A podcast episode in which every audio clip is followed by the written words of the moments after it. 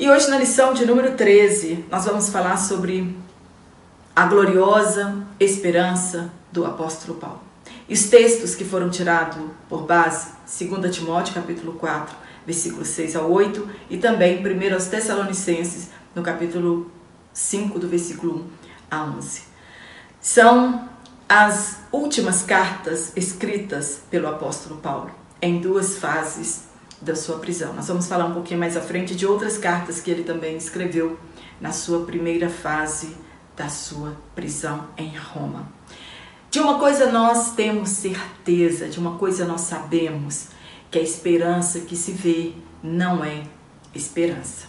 Nós abordaremos aqui nesta aula a respeito da primeira carta, escrita pelo apóstolo Paulo, e sua última carta, já na segunda fase da sua prisão. Até chegar aqui neste ponto em que Paulo escreveu estas cartas, muitas coisas aconteceram que nós não conseguiremos discorrer aqui em apenas uma hora de aula. E nem você também, eu acredito que não vai conseguir discorrer todo este assunto em apenas uma hora de aula que nós temos aqui em nossas igrejas. Pois o objetivo desta aula aqui é nós abordarmos a doutrina do arrebatamento da igreja. O que, que é esperança? O que, que é esperança? Esperança é a certeza de receber as promessas feitas por Deus por intermédio de Jesus Cristo. Ela tem a fé por motivação, o fundamento é o amor e ela nunca fenece, porque ela tem como aval a palavra de Deus. Então, esta esperança que nós temos do arrebatamento da igreja, da volta de Jesus Cristo, ela nunca vai fenecer, ela nunca vai morrer em nossos corações, porque ela tem o aval da palavra de Deus. Quando nós lemos as escrituras sagradas, nós sabemos que há esta promessa de arrebatamento da igreja. O arrebatamento da igreja é a suma realização de todas as coisas. A volta de Jesus é a consumação da esperança. A igreja não tem outra esperança que não seja a volta de Jesus. Mesmo vendo o cenário atual, temos a esperança que em breve todas as coisas acontecerão como previsto. Como elas estão descritas nas Escrituras Sagradas, nós sabemos que brevemente elas acontecerão.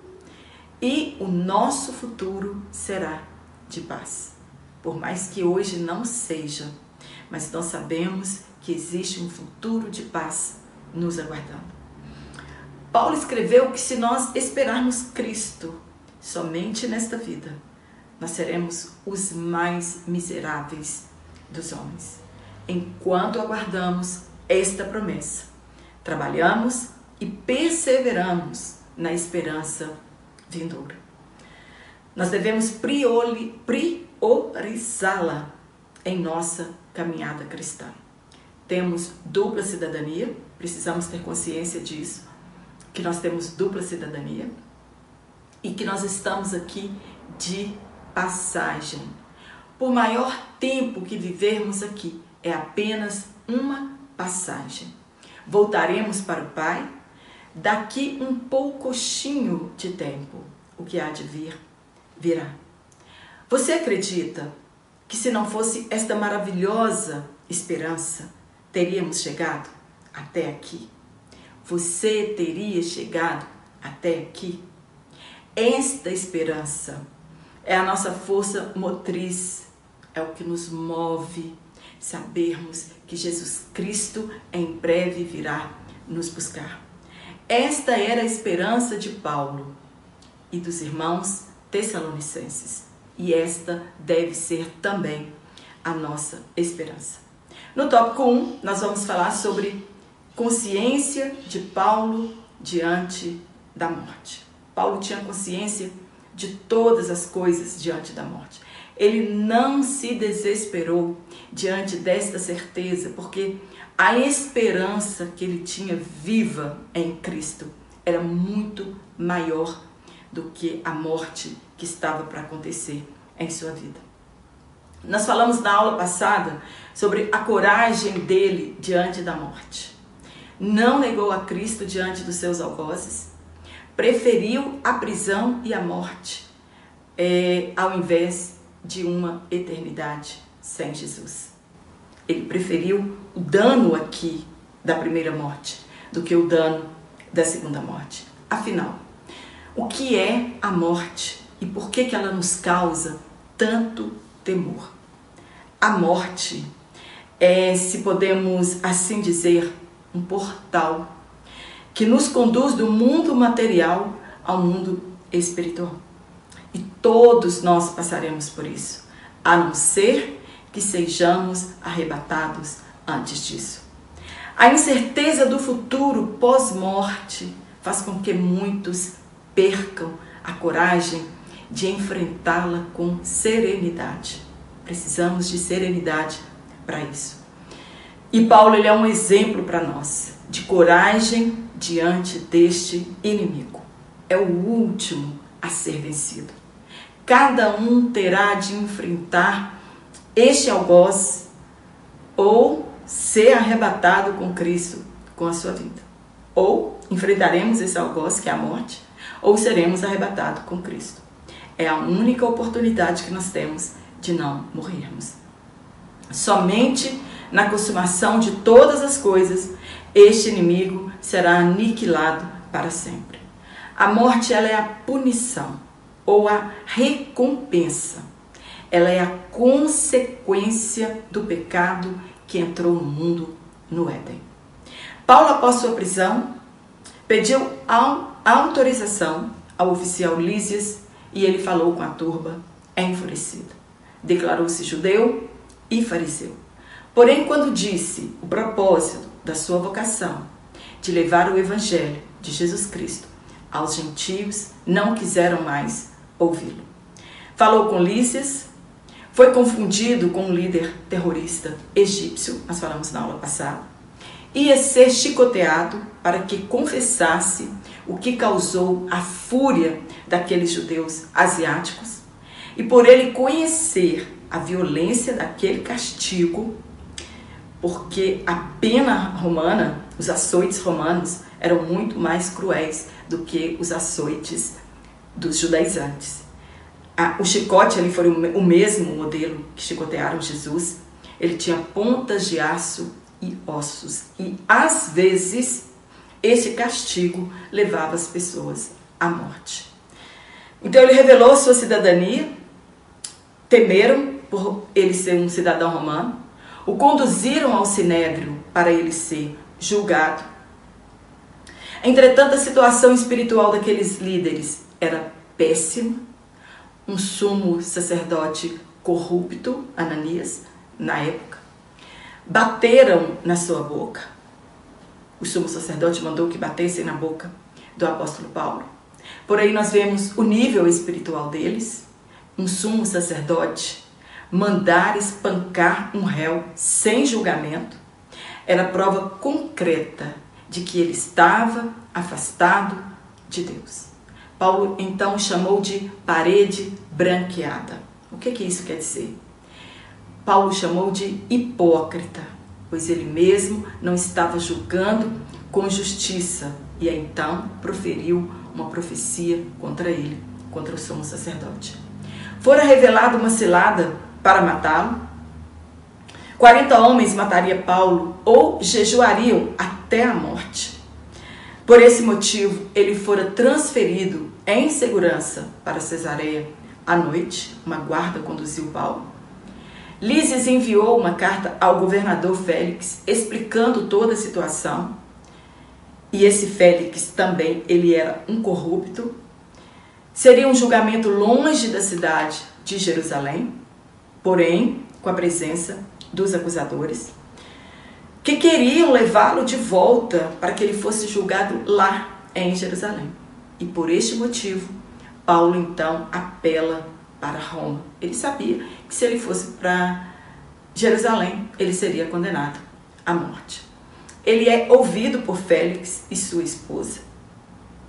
Félix o manteve preso por dois anos fora chamando Paulo toda vez para uma audiência, né? alguns comentaristas dizem que ele estava esperando receber um suborno da parte de Paulo para que ele fosse solto, e foi em vão, porque esta não, este não era o caráter do apóstolo Paulo. Foi evangelizado por Paulo, foi substituído por Festo.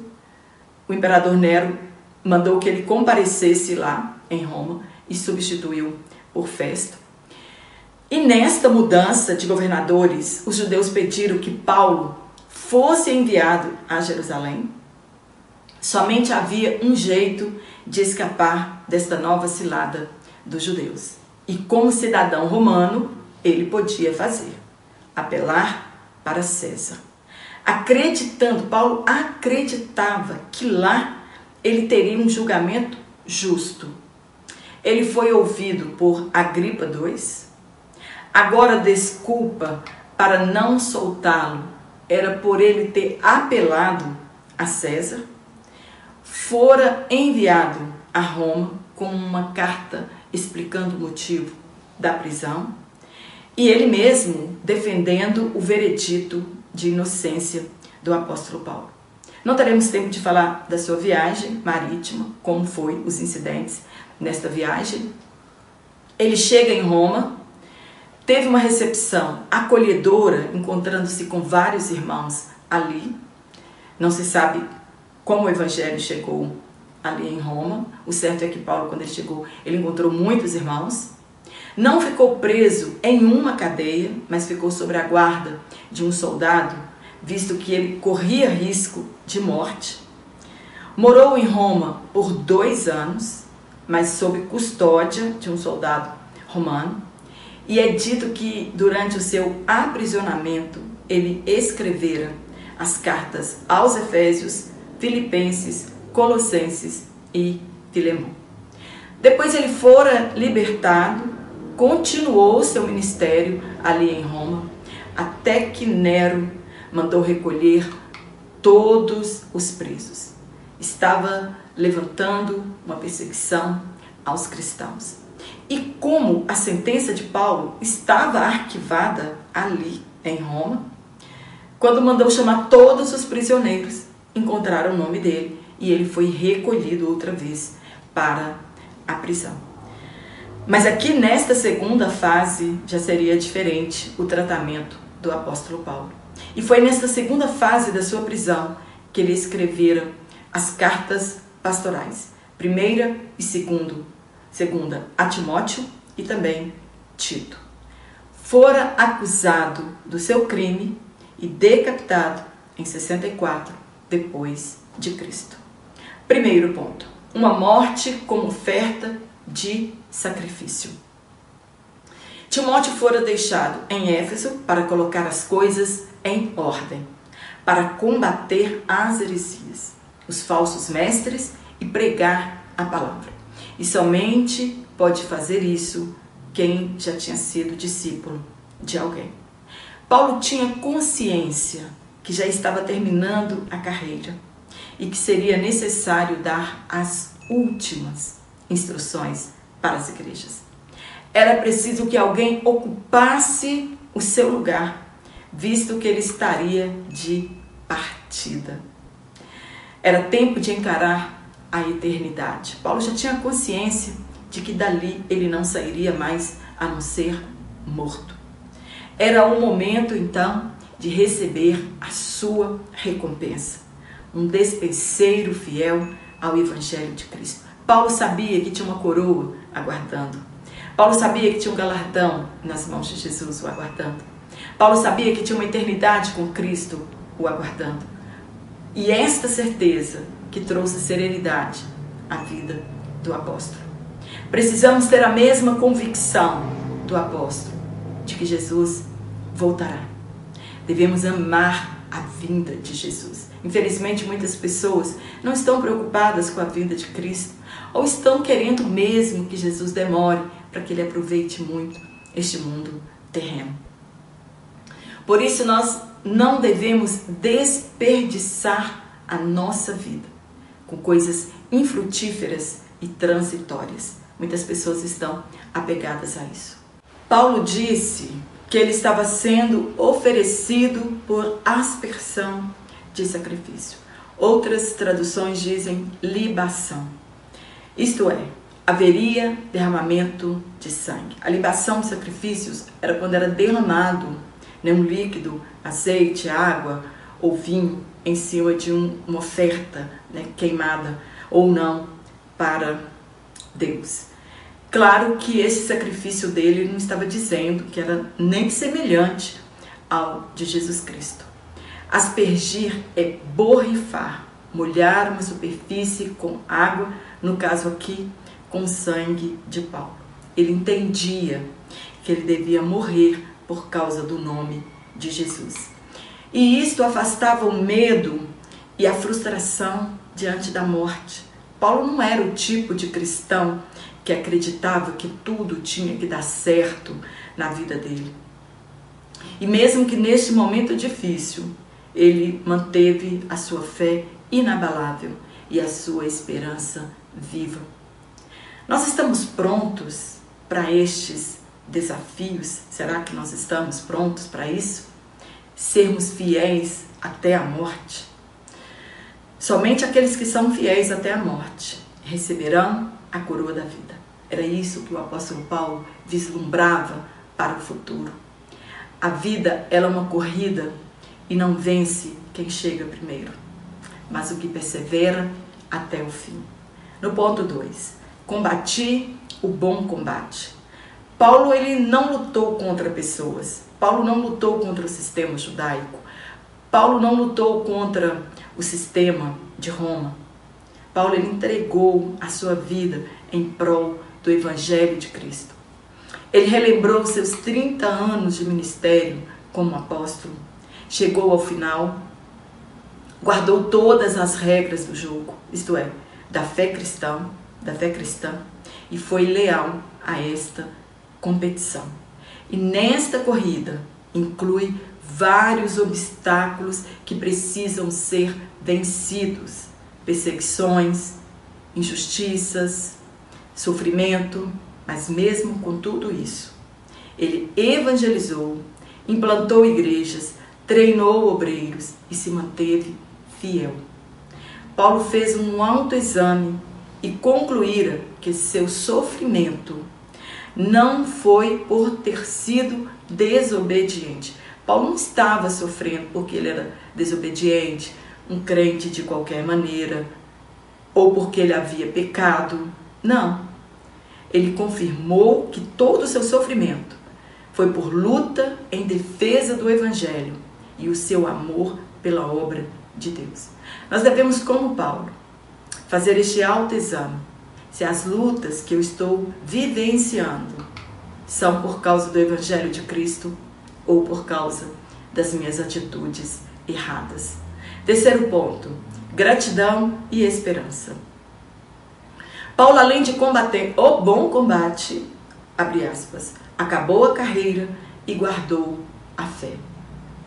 Quantos já abandonaram no meio do caminho a sua fé, a sua esperança e sua vocação? E por motivos fúteis. Porque alguém falou dele, porque ele não chamaram para um cargo, porque a vida está difícil, a crise financeira está difícil, não dá para continuar, estou sendo perseguido, estão falando mal de mim. Não, Paulo, ele viveu motivos, é, lutas terríveis, perseguições terríveis, mas ele guardou a fé. Ele não lutava contra pessoas, ele lutava contra as ideias dessas heresias, né, ou é, desses governos, tanto religioso quanto secular começam bem, porém não terminam bem. Nós devemos olhar para o exemplo de Paulo. Começou bem e terminou muito bem. O mundo e seus prazeres fazem com que essas pessoas desistam da sua caminhada.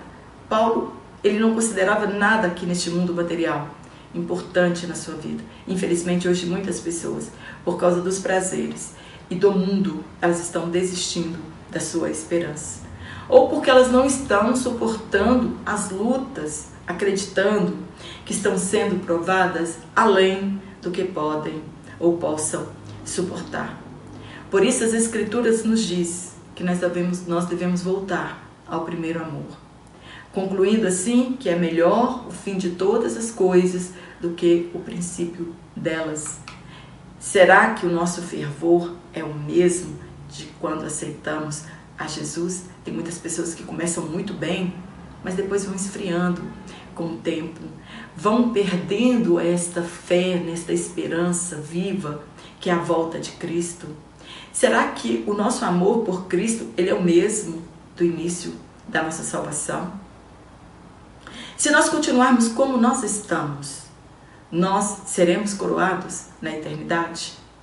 Você tem essa mesma esperança de Paulo?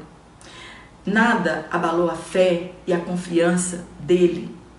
Esta era a esperança e este era o amor que movia o apóstolo e o motivava a continuar. A coroação para Paulo não era aqui. Muitas pessoas estão querendo ser honradas aqui. Ah, ninguém me vê, ninguém me chama, eu não sou reconhecido pelo meu trabalho. Paulo não estava preocupado com reconhecimento terreno. A preocupação de Paulo era se ele ia vencer aquela corrida e se ele chegaria bem no destino da sua viagem. É, o objetivo dele, o desejo dele era se encontrar com Jesus Cristo. Era chegar no céu e conhecer a Cristo né? e ser condecorado pessoalmente por ele. Para partir e estar com Jesus era muito melhor Paulo preferia estar com Jesus. Paulo preferia partir e estar com Jesus. Para ele era muito melhor. Nós devemos olhar com esperança para o futuro, com a certeza de que valeu a pena. Está valendo a pena tudo que nós estamos vivendo. Todas as perseguições, todas as lutas, todas as tribulações, vale a pena. Né? tem um tesouro nos esperando na eternidade, nós seremos condecorados, tem uma coroa da vida nos esperando.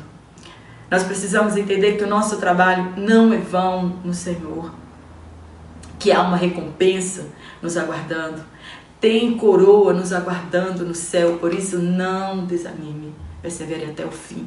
Somente os que perseverarem até o fim serão salvos. Ah, eu trabalhei 20 anos, mas no final desviou. Ah, eu trabalhei 15, mas no final desviou. Não vai valer a pena, né? tem que perseverar até o fim. Devemos estar ligados ao futuro celestial e assim lidaremos bem com o presente material. Quando temos a certeza do nosso futuro celestial, nós sabemos lidar e viver no mundo materialista e anticristão. Nós precisamos ter em mente que tudo isso aqui vai ficar. Que o nosso maior tesouro não está aqui, está na eternidade com Cristo. Então precisamos lidar com essas coisas aqui, porque daqui nós não levaremos nada a não ser a nossa salvação. E lá nós receberemos a coroa da vida. O que esperamos não é deste mundo. O reino de Jesus não é deste mundo e é isso que nós aguardamos. No segundo tópico, a doutrina bíblica de Paulo sobre a volta de Cristo. Você ainda tem alguma dúvida de que Jesus Cristo vai voltar? Que a volta de Cristo se dará em duas fases. Isso nós precisamos ter certeza. A primeira fase será para buscar a igreja, que é o que nós chamamos de arrebatamento.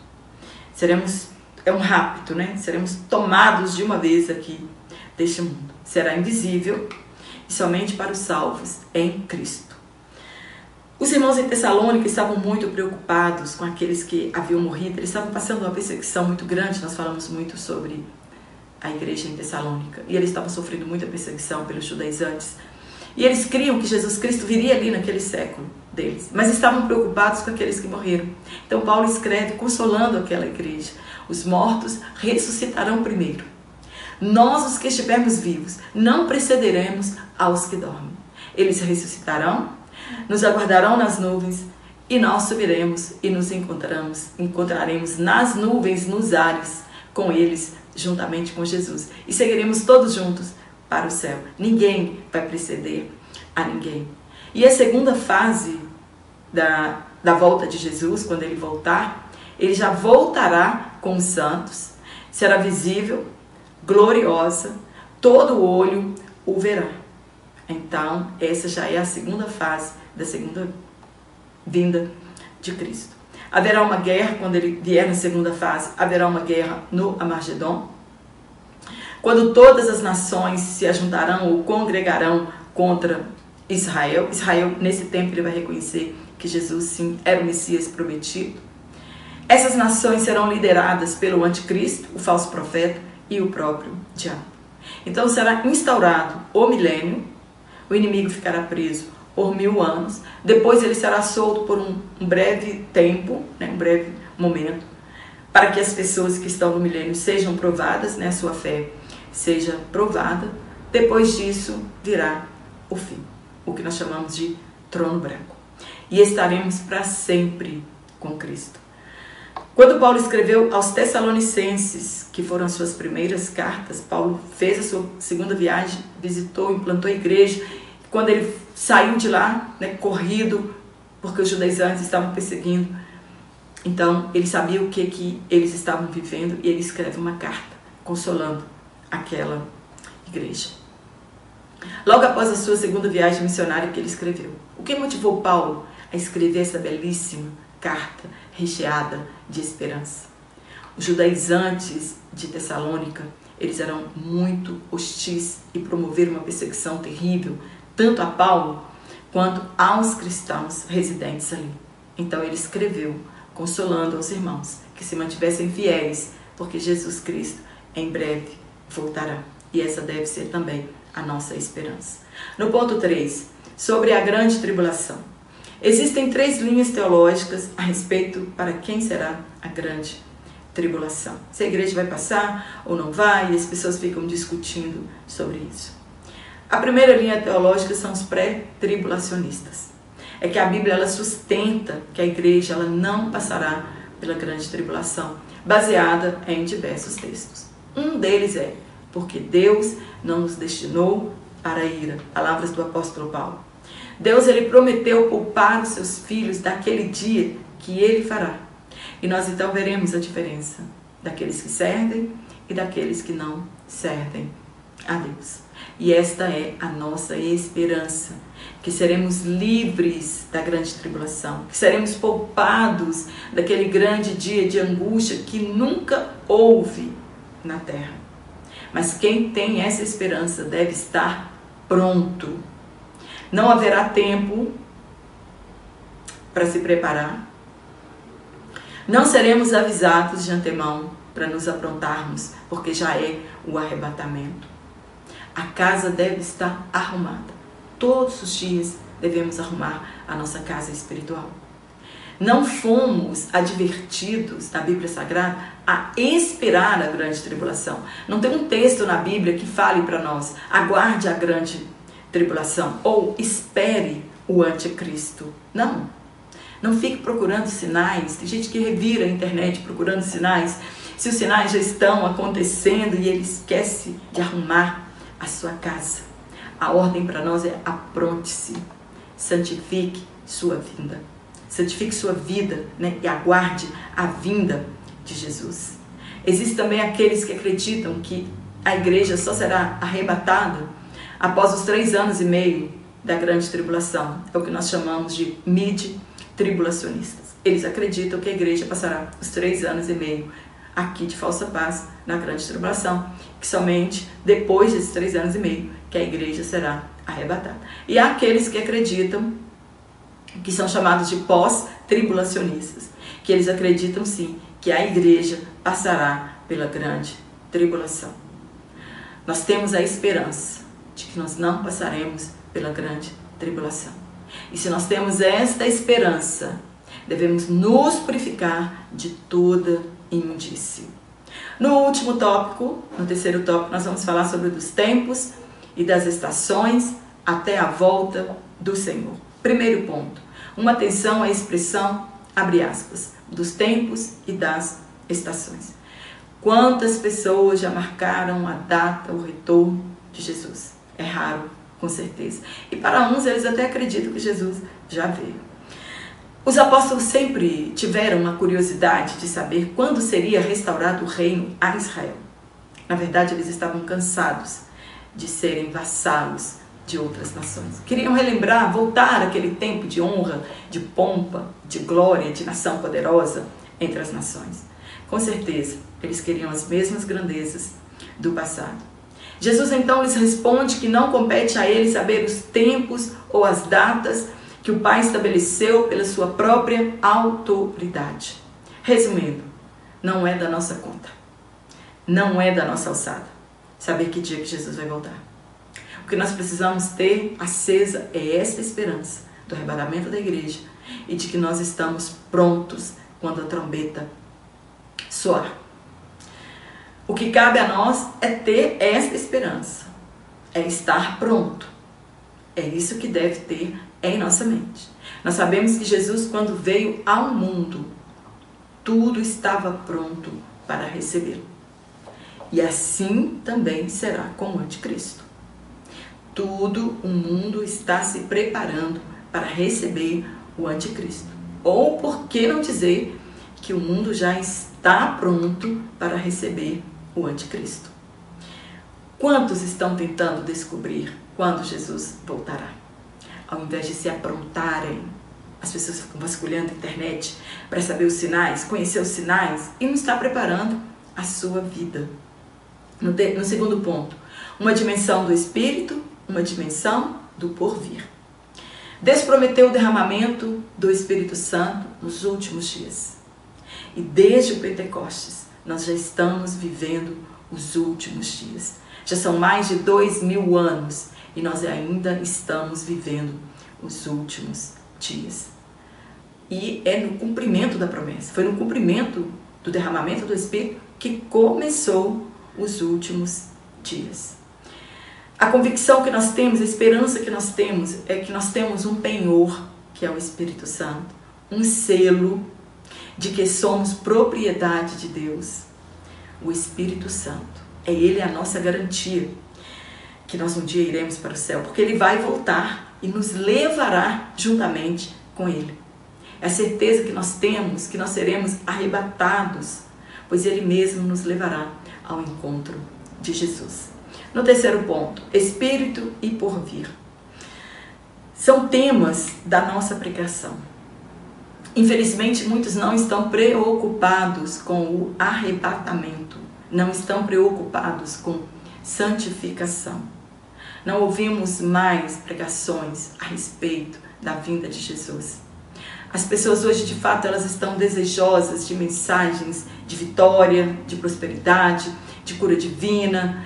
Não estão querendo mensagens que aponte os seus erros, que ela precisa mudar se quiser ir com o céu para Jesus. Não. Hoje o que as pessoas querem são coaches. Pessoas que falem o que nós queremos ouvir e não o que nós precisamos ouvir. Nós precisamos pedir ao Espírito Santo que fale conosco o que nós precisamos ouvir e não o que eu quero ouvir. Se você não é batizado no ou com o Espírito Santo, busque. Esta promessa, ela é para todos nós. É uma promessa de derramamento para toda a carne. É este revestimento, é essa capacitação, é ele que nos capacita a prosseguir sem olhar para trás, a ter nosso olhar nas coisas celestiais. Seja renovado, não deixe que a experiência de falar em outras línguas fique reservado somente ao dia que você foi batizado. Sejamos como o apóstolo Paulo, tenhamos uma esperança viva na volta de Jesus. Ele prometeu, ele é fiel e ele vai nos buscar. Essa esperança, essa chama deve estar ardendo em nosso coração. Não deixemos de anunciar ao mundo e à igreja que Jesus Cristo breve virá e a qualquer momento a trombeta soará. Amém? Encerramos esse trimestre com chave de ouro, falando sobre o arrebatamento da igreja, sobre a vinda de Cristo. Como aprendemos durante este trimestre. E eu quero agradecer a todos vocês o carinho, por estarem comigo neste ano de 2021, aqui alguns semanalmente, outros esporadicamente, mas quero te agradecer por estar aqui, você que se inscreveu no meu canal, né? Os seus comentários têm ajudado o meu canal a crescer eu sou grata a Deus por isso. E também por sua vida, por estar aqui. Não sabemos o que nos aguarda o ano de 2022, não sei que horas, que dia que você está ouvindo esta aula, assistindo esta aula, ela estará disponível no podcast, mas é, eu quero desejar a você boas festas, um feliz ano novo, é, um feliz Natal, que Deus de Jesus Cristo continue te abençoando, que você tenha um ano 2022 diferente deste ano. Vivemos tantas crises, né, tantas perdas, mas o Senhor nos sustentou e nos trouxe até aqui. Então nós vamos continuar fazendo a obra de Deus. Não sabemos se estaremos aqui né, com este canal, com este propósito, mas é um desejo meu muito grande continuar. Mas eu quero que seja para a glória de Deus e se for da vontade de Deus, né, Ele continuar me permitindo né, dividir com os irmãos um pouco da palavra de Deus que eu aprendo e eu quero passar para todos vocês, porque é tão bom quando a gente aprende coisas novas a respeito da palavra de Deus. E hoje eu quero terminar minha aula diferente, eu quero fazer uma oração juntamente com você, uma oração de agradecimento por tudo que o Senhor tem feito em nossas vidas. Eu e não sei em que situação você vai estar quando você estiver assistindo a minha aula, mas se você puder, ore comigo, né? Vamos orar juntos, agradecendo a Deus por tudo, né? Agradecendo a Deus pelo fôlego, né, de vida diariamente que Ele tem nos dado. E se nós não nos vermos mais, nos encontraremos um dia na glória. Eu quero agradecer tantas amizades que eu fiz aqui no meu canal, pessoas maravilhosas. Agradecer você que confiou no meu trabalho, né, que confia no meu trabalho, que está aqui, que me ajuda espiritualmente. Eu quero agradecer as orações. Eu sou mesmo carente das orações de todos vocês. E tantas pessoas me pedem oração. Orar em particular para cada um é um pouco difícil, mas eu apresento todos vocês. Eu não sei a sua necessidade, mas eu apresento todos vocês nas mãos de Deus, para que Deus conceda o desejo do seu coração. Então vamos orar?